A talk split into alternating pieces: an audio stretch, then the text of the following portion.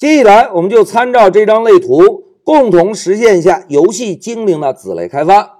同学们，老师在备课时啊，已经提前准备好了 Plan Sprite 这个模块文件。大家看，我们在这一小节要开发的游戏精灵是继承自 Pygame 的精灵子类，对吧？所以啊，我们应该先在模块中使用 import 关键字导入一下 Pygame 这个模块。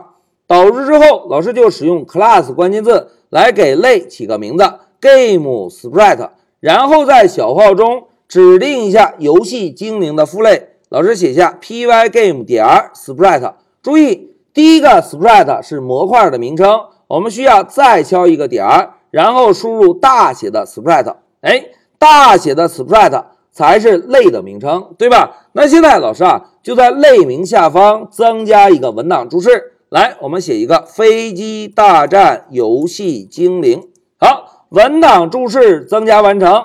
同学们再来看一下类图，在游戏精灵类中，我们需要封装三个属性，对吧？既然要定义对象的属性，我们就应该先实现一下初始化方法，对吧？在初始化方法的参数中，我们需要传入图像的名称以及精灵的初始速度。来，现在让我们回到 Pycharm。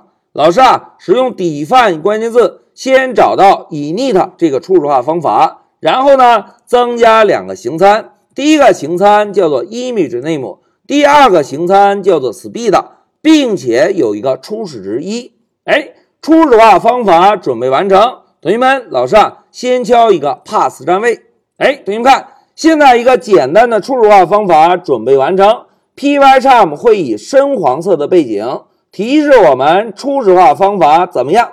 哎，同学们看，提示我们初始化方法没有调用父类的初始化方法，对吧？之前老师提到过，当我们在开发时，某一个子类的父类不是 object 基类，我们一定要在初始化方法中主动调用一下父类的初始化方法，对吧？那现在老师啊，就增加两个注释。我们第一步呢？应该调用父类的初始化方法。调用完成之后，我们再来定义对象的属性。哎，两个步骤写完，同学们要想调用父类的方法，应该有一个特殊的对象，大家还有印象吗？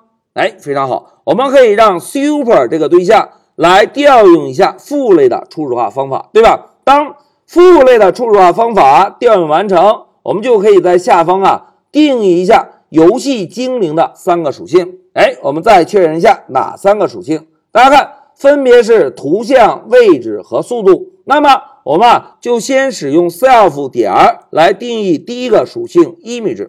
哎，同学们，要想从一个图像文件中加载数据，我们是不是可以使用 pygame 点 image，然后调用 load 方法？我们把传入的 image name 当做参数。传递给这个方法，哎，这样是不是就可以把指定名称的图像加载到我们图像属性中了，对吧？哎，图像属性定义完成，我们紧接着定一个 rect 属性。哎，同学们，这个 rect 属性默认大小，如果要是图像的大小，可以怎么做呀？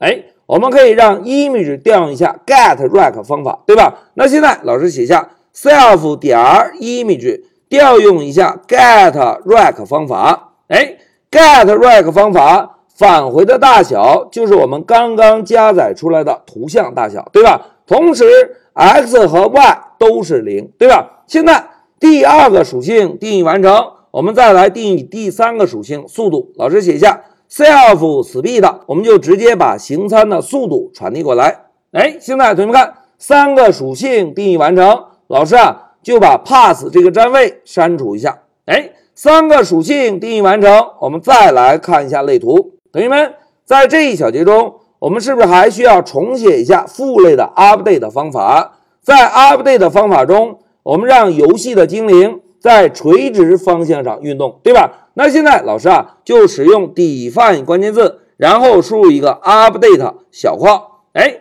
，update 方法找到之后，同学们。我们的游戏精灵需要在垂直方向上移动，对吧？那现在老师增加一个注释，在屏幕的垂直方向上移动。哎，要在屏幕的垂直方向上移动，我们啊就可以修改一下 self-rect 属性的 y 属性，我们让 y 属性啊来加上当前的速度属性。哎，同学们，这样相加之后，是不是意味着我们在创建对象时指定的速度不同，那么游戏精灵在屏幕上移动的速度也会不同，对吧？好，代码演练到这里，同学们。我们啊就共同实现了一下游戏精灵这个子类的代码。我们让游戏精灵继承自 Pygame 的精灵类，同时在初始化方法中，我们先调用了一下父类的初始化方法，然后呢，